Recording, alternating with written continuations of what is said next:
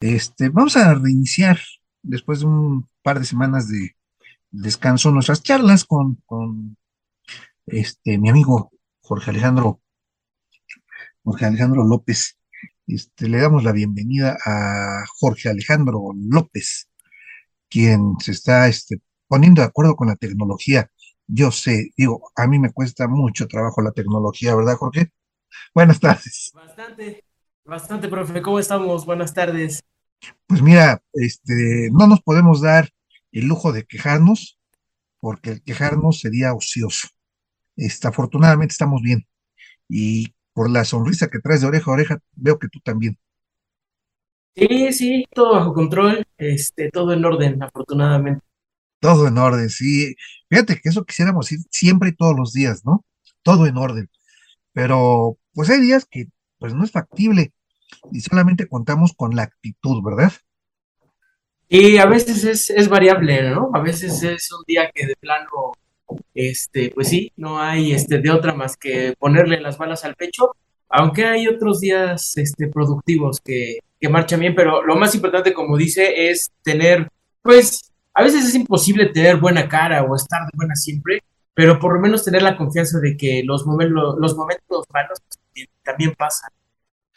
Sí, sí, sí, sí, sí, este, eh, hace muchos años a mí me enseñaron, por ejemplo, un dicho. Hay un libro muy bueno, ¿eh? que yo uso en la, Facultad de Administración. Se llama Administración por Refranes. Y hay muy buenos refranes. Digo, muchos los conocemos y otros pues pueden ser nuevos. Pero a mí me enseñaron uño, a mí me enseñaron uno muy bueno. Dicen que hay veces que nada el pato y otras que ni agua bebe. Y, yo lo aplico pues para todo, ¿no? Hay, hay días en que son para sonreír y hay días en que uno quiere esconderse bajo las sábanas. Sí, no la pasa uno tan bien, pero pues la actitud sobre todo, ¿no? Es lo importante. Eso, e- e- ese punto es el, es el adecuado, este, la actitud, porque la actitud eh, es lo que nos de- puede derrotar desde la entrada o nos puede dar el ánimo para dar el, paso siguiente. Este, por ejemplo, digo, mm, no están para saberlo ni yo para contarlo, pero ahí les va el chisme. Y por ejemplo, yo padezco mucho de migrañas. Las migrañas tienen, pues, diferentes orígenes, ¿no? Eh, falta de oxigenación al cerebro, sobreoxigenación al cerebro, este estrés, eh, falta de sueño. Y hay remedios de todo tipo.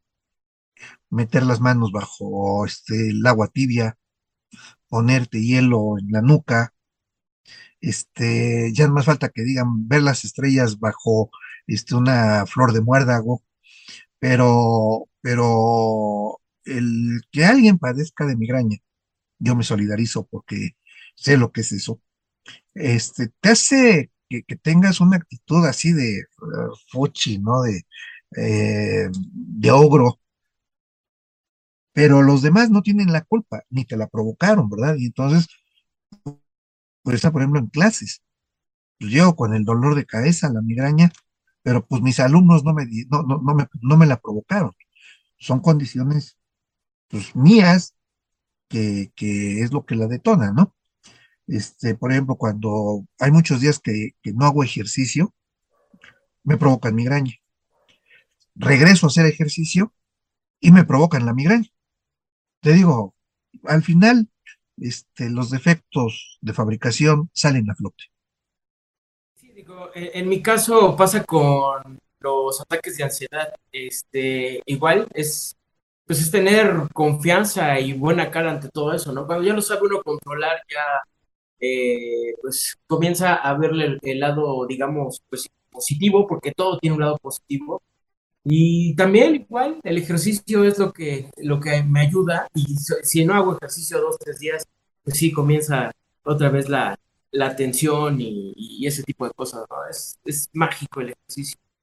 Definitivamente, y digo, eh, aquí sí cabe decirlo y muy cabalmente, ¿verdad? A las pruebas nos remitimos. Exactamente. Sí, ¿verdad? Digo, yo digo, espero que no te molestes, pero yo me acuerdo hace algunos años que te conocí, pues estabas un poquito más grueso. En cambio, ahora he visto tus imágenes en el gimnasio y es de un- una persona, pues deportista, e- e- e- evidentemente, ¿no? Este, en mi caso, pues eh, eh, yo soy asmático de nacimiento, este, y el ejercicio, ah, pues no me curó porque el, asma no, no, no se cura, se controla. Eh, ah, y me ha ayudado a controlarla desde mi, yo desde muy chamaco padecí de bronquitis asmática y, bueno, a pesar de tener ya la edad que tengo, ya la, la vejez avanza, este, pues no, no, no, no no tengo graves problemas, pero, pero incluso un médico, eh, el difunto doctor Guillermo Cabrera Barroso, en alguna ocasión, siendo yo adolescente, joven ya, este, se sorprendió de que estuviera yo haciendo ejercicio cuando él me decía que si corría me iba yo a morir, y me vio azotarme en el ring, y me vio correr, y dijo, no, pues, pues bendito ejercicio. Así de simple. Así que sigamos haciendo ejercicio, este Ale.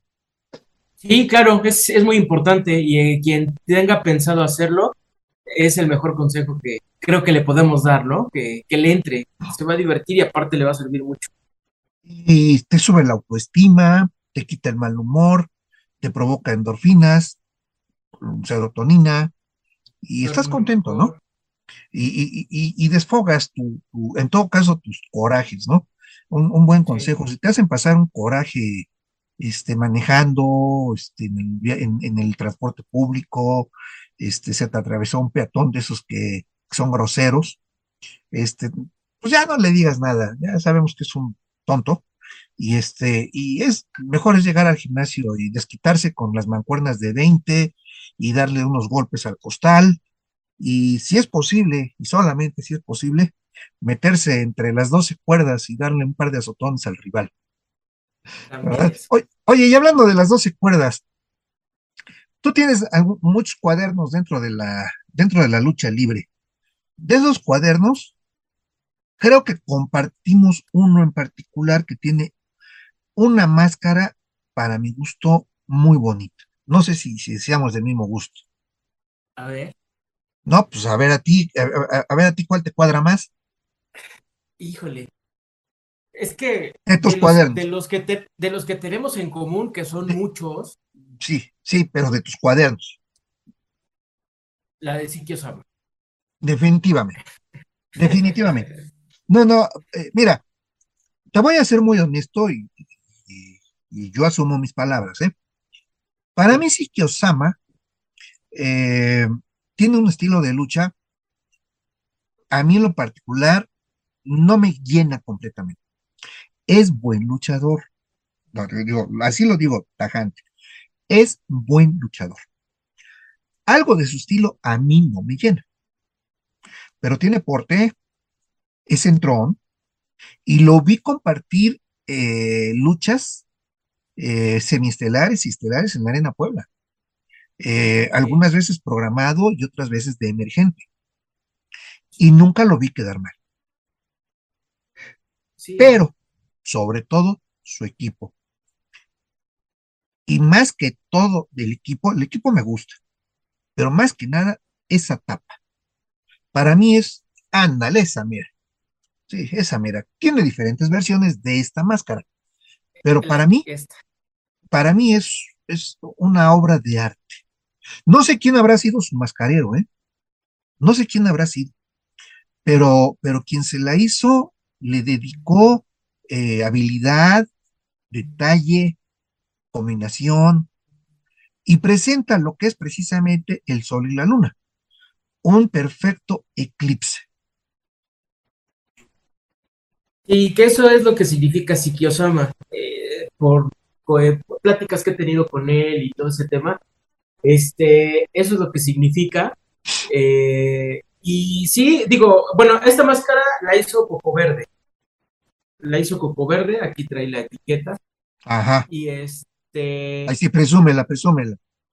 pero digo, es, es interesante, este, pues, que este diseño me parece, digo, tal vez me equivoco, pero alguna vez creo que me comentó que ese diseño del sol y la luna fue algún, eh, en alguna empresa que le hicieron este, este diseño para poder eh, pues proyectar más la imagen que se tenía. No es que el anterior, que es el que utiliza su señor padre, eh, haya estado eh, o, esté mal, al contrario, me parece que es otro de los diseños más bonitos, sobre todo y ahorita que vamos a hablar de variantes, la de la barbilla descubierta, que es algo que casi no se ve, pero que este, sí que Osama Señor la, la usó en un diseño también muy, muy bonito, pero este diseño nació de esa manera y a lo largo de la historia lo han hecho pues varios, eh, varios mascareros con los que él se ha apoyado para, para la realización de, de, su, de sus equipos y últimamente ya le ha estado eh, variando los, los colores. Entonces, los tonos. me parece un diseño. Sí, me parece un Sí, es, pero, pero el diseño base es un, un buen, buen, diseño. En alguna ocasión yo compartí vestidor con su padre. Eh, estoy hablando de los 83 más o menos, ¿eh? Eh, nada más que en ese momento eran dos Siki Osama, eran los Siki Osama 1 y 2. No supe quién era su padre y, quién era eh, su, su, pareja. Este, sin embargo, a lo largo del tiempo, pues vas rodando lona y vas separándote de conocidos. Eh, yo le perdí la pista hasta que volteo la vista a, a, la Arena Puebla y veo programado a Siki Osama Jr. Eh, de ahí ya, eh, este, digamos que le seguí un poco más la pista. para mí, repito, es un magnífico integrante del llamado Escuadrón de la Muerte. Este, creo que así se hacen llamar, ¿verdad? Batallón, este, batallón de la Muerte. Batallón de la Muerte. Este, y donde lo he visto evolucionar, y te repito, es un muchacho para mi gusto, entró con capacidad, eh, estatura, porque también eso es importante en la lucha libre, estatura. Y eh, se complementa con el equipo. Eh, ah, otra, otra máscara que a mí se me hace, y también de los cuates, ¿eh? de los cuates muy cercanos, que se me hace interesante y que ya es un diseño muy viejo, ¿sí? Muy viejo. Es el de Apocalipsis que aquí se hace llamar Rey Apocalipsis.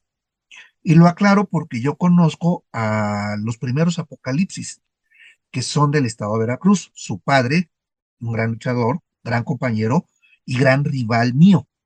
Este, presentaban él y su tío, creo que es tío postizo, ¿eh? Este, tengo entendido que no, no había un, lazo familiar real, pero con su padre, obviamente. Este, sí, este, eh, lo presentaban en, base amarilla, era color amarilla. Y de ahí eh, los tonos negro y blanco para darle el, formato. No tenían los cuernos que Rey Apocalipsis le agregó a la máscara. Pero desde esa época, te estoy hablando de los ochentas, este, donde yo participé mucho con ellos, en encuentros tanto en el puerto como en la zona de Córdoba y Orizaba y Fortín este, eh, me gustaba ese diseño. Y creo que eh, el rey también le ha dado un nuevo toque. Sí, ese, ese diseño me recuerda mucho también al, a un luchador, usted lo recordará, al hermano muerte. Y había hermano muerte. Uno y dos. Uno y dos. Nada más que ahí la base era completamente negro y blanco. Sí. Este, pero estamos hablando ahí de los sesentas, ¿eh? Sí. Y para mi gusto. El diseño de los ojos fue lo más. Eh, en, general, la máscara, eh, una adaptación, la de los apocalipsis, no es una copia, porque alguien puede interpretar que es una copia. No, es una base. Pero también los hermanos muerte, los hermanos muerte, estoy hablando de los sesentas, este, después uno de ellos se convierte en sangre fría. Este, no sé si hayas conocido la máscara de sangre fría, pero los hermanos muerte, para mi gusto, tenían uno de los mejores equipos de esa época en la lucha libre. Sobrio, serio, y ellos eran muy serios para luchar. Sí, eran eh, esa, ese tipo de lucha clásica, que eh, respetaba como los lineamientos, que era muy estética, eh, y sobre todo, bueno, en los rudos, que era recia, ¿no? Muy recia. Muy recia, sí había espectacularidad, pero muy limitada. Y entonces, eh, pues había equipos que, que realmente lucían. Y era una época, los sesentas, donde digamos que los colores de la lucha libre estaban un poco restringidos.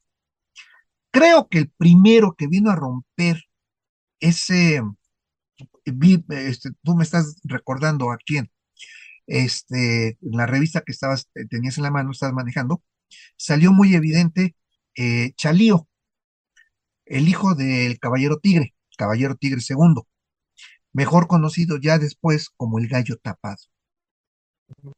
Él fue como el parteaguas en cuanto a los colores, porque el rosa mexicano o el fuchsia estaba como vedado.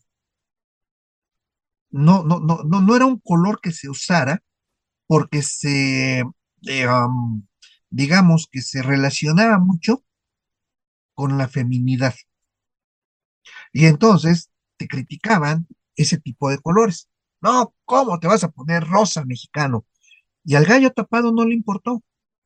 Él se uniformó de rosa mexicano, una máscara con un diseño diferente, este, con un simbolismo, como eran los espolones del gallo, y, y subir al ring con una capucha, esa mera, exactamente, exactamente, ¿verdad? Subir al ring precisamente con, una capucha, como salen los gallos en, este, en los palenques, ¿no? Este, tapado, y, le dio en ese momento, muy, habrá sido por el año, híjole, 70 más o menos, le dio un, un respiro en cuanto a los vestuarios y a los colores a la lucha libre. Sí, fue, eh, como bien lo comenta, un, luchador que, revolucionó precisamente con ese, con el, con el color, era, vaya, de luchadores muy complicado, bueno, no, no se había visto, eh, fue en los setentas, su periodo de, máscara fue de los setentas y fue desenmascarado por Fuerza Guerrera en la década de los 90. Que Fuerza Guerrera le copió un poco el diseño de los ojos. De los ojos. Eh, sí, así como que, Que les da, que les da el, mote de Mosco de la Merced. Ándale. Ojos, precisamente. Exactamente. Pero además, el gallo tapado venía de, una tradición luchística muy fuerte. Eh, él y su padre se hacían llamar los caballeros tigres.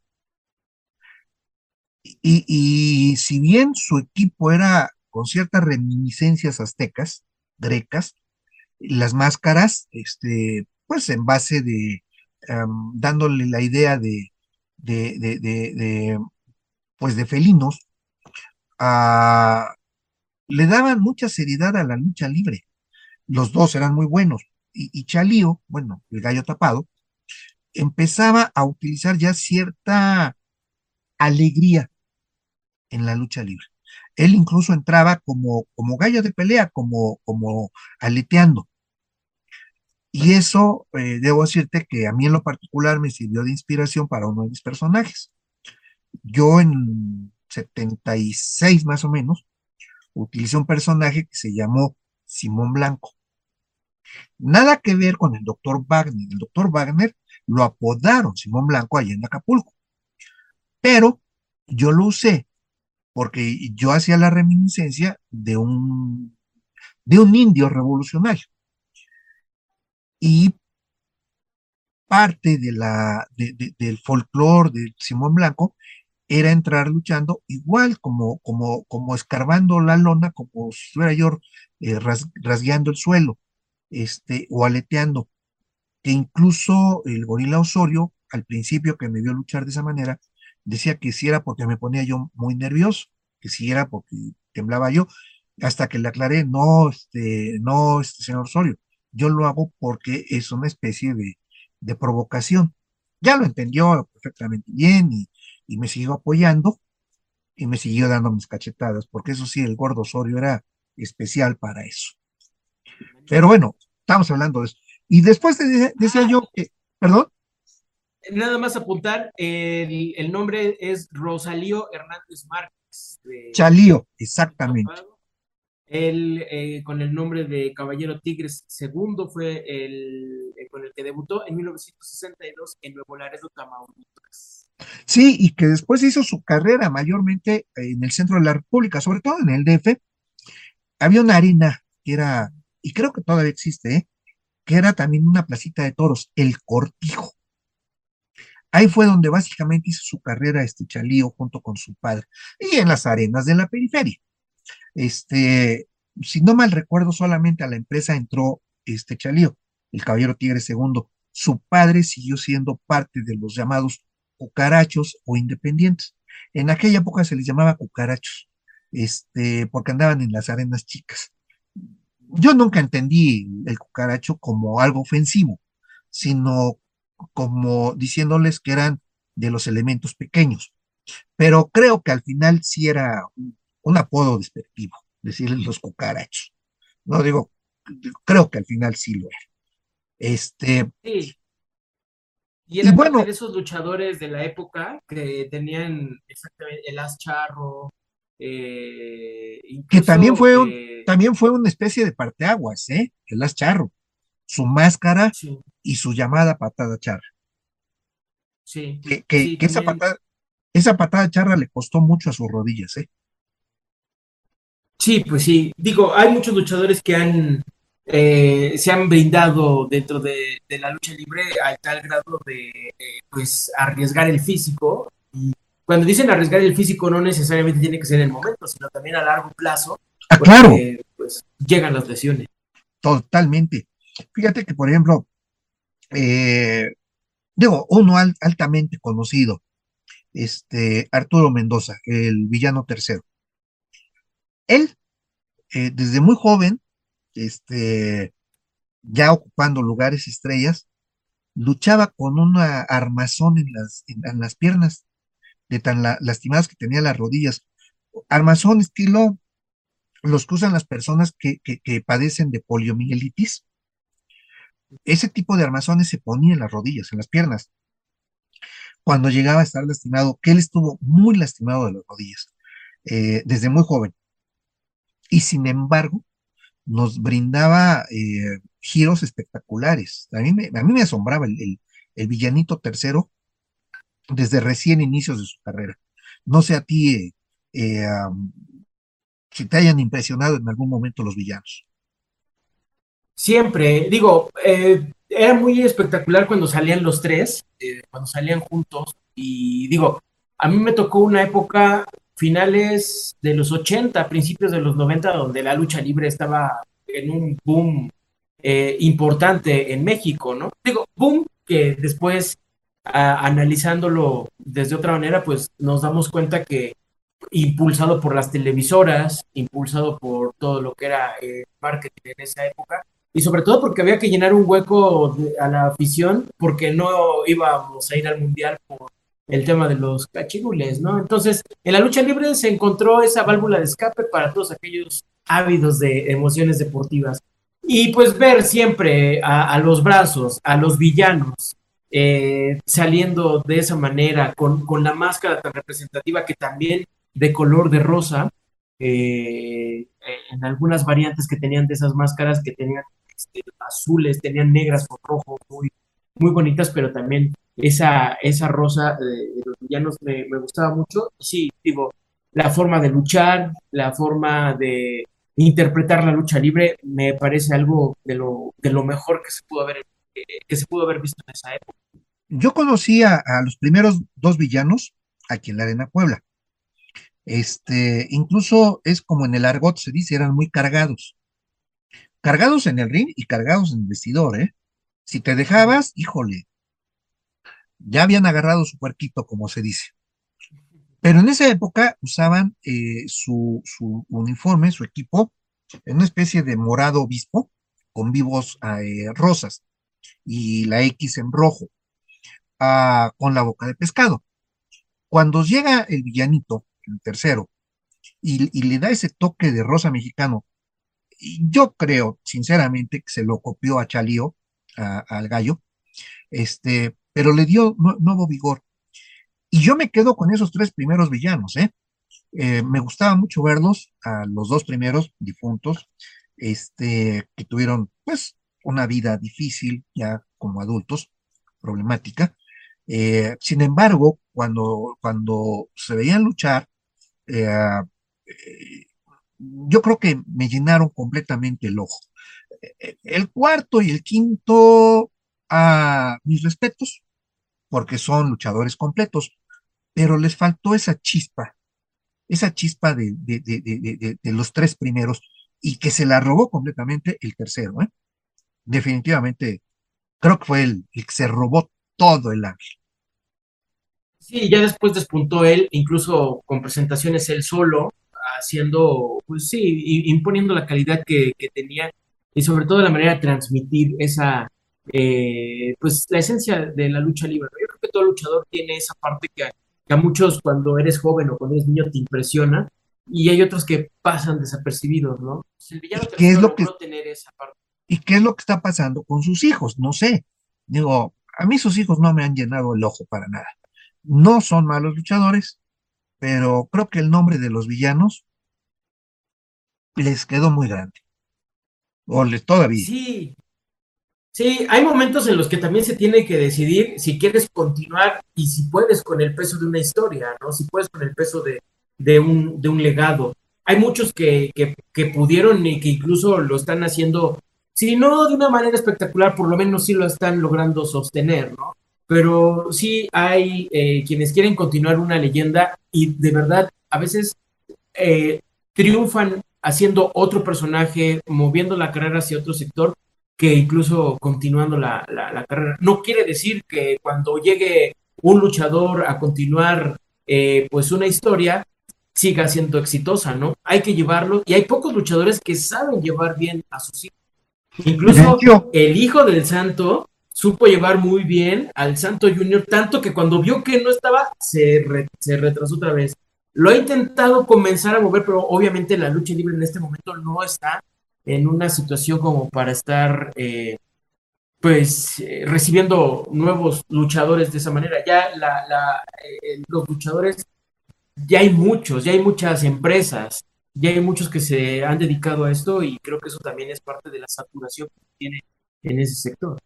Totalmente. Fíjate que, por ejemplo, hablando de, hijos de leyendas que no llenaron, pues yo me quedo, por ejemplo, con el, el hijo del solitario. El solitario, otra máscara hermosa. Este, fue una gran máscara, fue un gran luchador, eh, tenía un, punto de vista con respecto a la lucha libre muy, muy fuerte. Eh, yo tuve la, bendita suerte de que compartiera algunas ideas conmigo, con mi padre, pero su hijo, eh, pues no pudo llenar esa, ese, ese equipo el equipo como tal, no, yo nunca lo he visto lucir. Su cuerpo no se presta para ese equipo luchístico. Eh, no es que esté deforme ni nada, pero el equipo no le luce con la gallardía que a su padre le lucía. Y la máscara, perdón, pues la máscara eh, por sí misma no lucha. Debe de tener un luchador con, con, con carisma, con tamaños, y si bien este muchacho, pues ya no, ya no tan muchacho, este, no es mal luchador, pero yo creo que sí el nombre del solitario, el hijo del solitario, le quedó grande. Pero yo me quedo con la máscara. La máscara ha sido una de las mejores creaciones dentro de la lucha libre. Sí, también de los años 60 y él eh, no fue desenmascarado. Y el físico es muy importante también porque sabemos que el solitario tenía un físico característico, él era alto y era, era, era pues flaco, la verdad es que para la, lucha libre y sobre todo en esa época que se movían también físicos espectaculares, eh, pues no tenía el que marcaban los cánones, pero sin embargo fue representativo y, eso también quien continúe la, el legado tendría que, tenerlo de esa manera, ¿no? ¿Tú, lo llegaste a ver luchar? ¿Lo viste no, Personalmente no, pero ¿En videos? Sí, sí, ¿A poco sí. no era espectacular esa patada a, a la Filomena? Sí, claro, por supuesto. Y, y sobre todo que se popularizó y que realmente llamaba mucho la atención. En, en su momento, pues fue una llave muy característica y que también, es que también la longitud de las piernas le permitía dar una vista este, diferente a, a una llave como esa. Y si te acuerdas, bueno, sí sabes quién, quién la, la, la, presentó en la lucha libre, el, el, primero que usó la patada a la, a la Filomena. El murciélago. El murciélago, que él, desgraciadamente, en un accidente de la lucha libre, con una patada a la Filomena, le, saca el ojo a Merced Gómez, otro luchador. Este, en una lucha, le avienta la, patada, eh, Merced entra agachado y le vacía la, la, cuenca del ojo. Y Merced Gómez, a raíz de ese triste accidente, eh, muere incluso trastornado mentalmente. Una, una historia muy triste, pero, pero él fue quien implementó la patada a la, a fenomena y Roberto González, perdón, este, el solitario, este Roberto, la, la, la populariza la, la, la, y le da su propio estilo y le ejecutaba tan brillantemente que, que, bueno, definitivamente yo creo que nadie más la ha podido igualar, ni siquiera Bruce Lee, ¿verdad? No, ya es muy difícil. Ahorita hay una que es, no es tan a la Filomena, es decir, eh, la, la, de la Filomena era completamente rectos de hacia atrás. Y hay una que es una patada de lado que también, no, bueno, es similar, pero realmente esa, esa patada de la Filomena real, pues ya muy poco se ve en la lucha libre. Sí, no, y, y, la que tú dices que es una patada también de karate, este, es una patada de costado, que incluso uh -huh. es una patada que se resortea desde la base. Yo la he visto aplicar aquí a muchos paisanos, ¿eh? Y le sale bien. Sí. Pero sí. no superan, no superan a la, de, a la del solitario, ¿eh? Definitivamente no. no. Oye, ¿qué otra máscara te gusta ya, aunque no sea de paisanos, que sea una espectacular, bonita, que te guste? Eh, a mí en lo particular me gusta mucho por la nostalgia, por la forma, por llamaba mucho la atención, en lo particular, la de máscara sagrada. Es una máscara que, mmm, vaya, yo hablo más por nostalgia, porque pues en esa época eh, eran, eran máscaras muy bonitas. Estaba la de Octagón, la de, la de Atlantis y me gusta muchísimo, pero la de Máscara Sagrada tenía algo interesante, el hecho de la boca tapada, eh, todo era tapado prácticamente, la simulación del penacho, este, muy, muy bonita. Esa de Máscara Sagrada para mí es, es una de las más bonitas, tal vez no de la historia, pero a lo mejor sí de la lucha libre noventera. Muy artística, muy artística. Sí. Yo la considero muy artística. Eh, en lo personal, me gusta esa, esa máscara, pero eh, a mí la que, la, la que no, no me, no, no me la acabo, por decirlo de esta manera, es la de septiembre negro, la de Vic. Eh, todo el equipo imponía. Luego, el físico de Vic era el físico de un, de un destructor.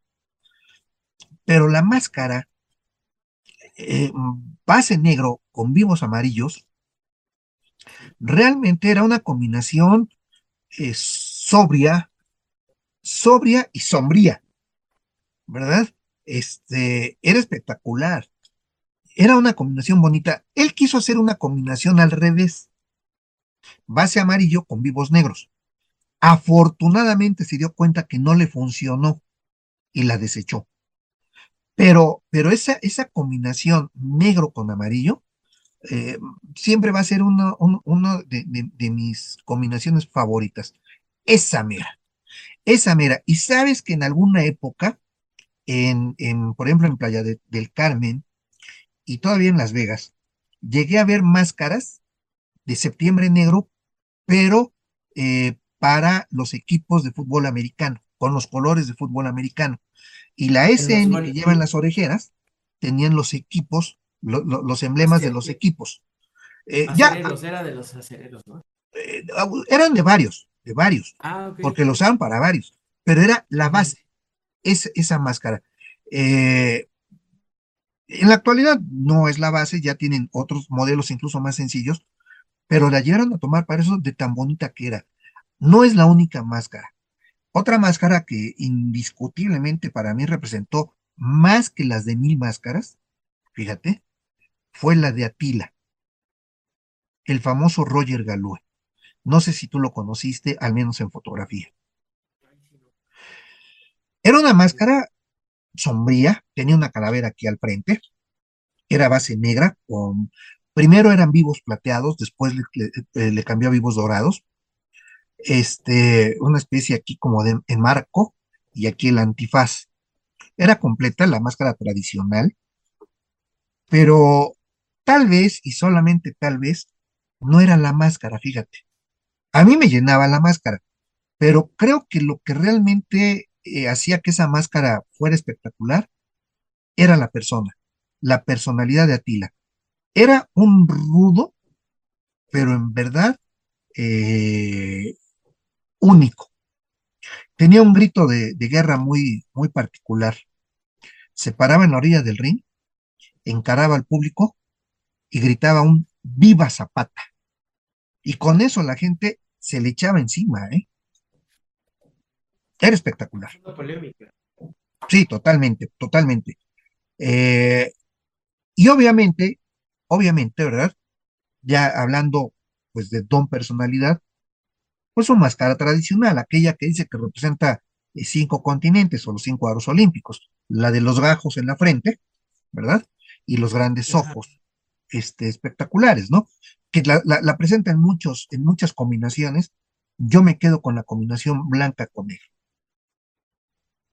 A, a, mí me gusta una amarilla con negro. También la usó mucho. Es que a mí me tocó mucho la, la de los 90. Entonces, ¿La de qué, perdón? Yo usaba mucho esa. Eh, de la década de los 90 usaba una de color amarillo con las con el antifaz y las franjas en color negro. Ajá, claro. Sí, sí, sí. Esa es la que. Yo creo que, que son. Me tocó más. Definitivamente. ¿Qué te parece si, si ahora, para una charla próxima, hablamos de los equipos. Sí. Claro. Hoy hablamos de máscaras. Y, y, y no, no, Oiga, no. Pero faltan más. ¿Qué me puede No, no, no, no, no. Fal no. Chulada de máscara. Una chulada de máscara. Es una máscara, te voy a ser muy, muy, muy, muy sincero, ¿eh? Esa máscara eh, es una versión eh, modificada de una máscara que era completa. Eh, por azares del destino, se llegó a utilizar en eh, boca de pescado. Pero la intención siempre fue tener una, un, un, una máscara sencilla, fácil de recordar. Y creo que esta... Los China Boxers. Los, los China Boxers, exactamente. Y yo creo que esa máscara cumplió la expectativa, porque era sencilla, fácil de recordar. Claro. Oiga, y comentábamos otra vez bueno, cuando tuve el gusto de recibirla, lo, el, el, tema de los tirantes también. Pionera de estas cosas. O sea, no, no, nada de octagón. Que no, no se pierda la gente. No, no, no, no, no. Octagón fue posterior y con todo respeto, un muy bonito equipo el de él. Pero primero fueron los boxeadores chinos. Cuando surgen los boxeadores chinos, él andaba luchando todavía como la amenaza elegante que también me gustaba mucho su equipo, ¿eh?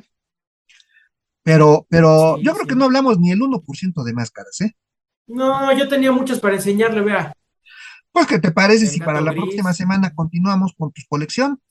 Ahí sí, ya directamente. Un saludo al ah, el Ángel de Puebla, el gran Ángel de Puebla, gran rival y mejor amigo. Sí, ¿Cómo ves entonces sí, para pues la próxima? Este, este da para muchas partes. La próxima semana, ¿qué te parece? Les tengo si que contar la, con la esto. historia de esta también. La próxima semana se las cuento. Órale, pues. Pues entonces, Ale, se nos acabó el tiempo. ¿Cómo ves? Muy rápido, muy rápido cuando se habla de lo que nos gusta, no tocamos ni el 1%. Ni el 1%. Así se que. había pensado. Pues que estén pendientes nuestros amigos. La semana siguiente continuamos. ¿Está bien? Tenemos más de máscaras, claro que sí, profe. Un saludo, muchas, gracias muchas gracias a todos. Un abrazo a todos y conéctense con Jorge y Javier. JJ. Hasta luego. Gracias.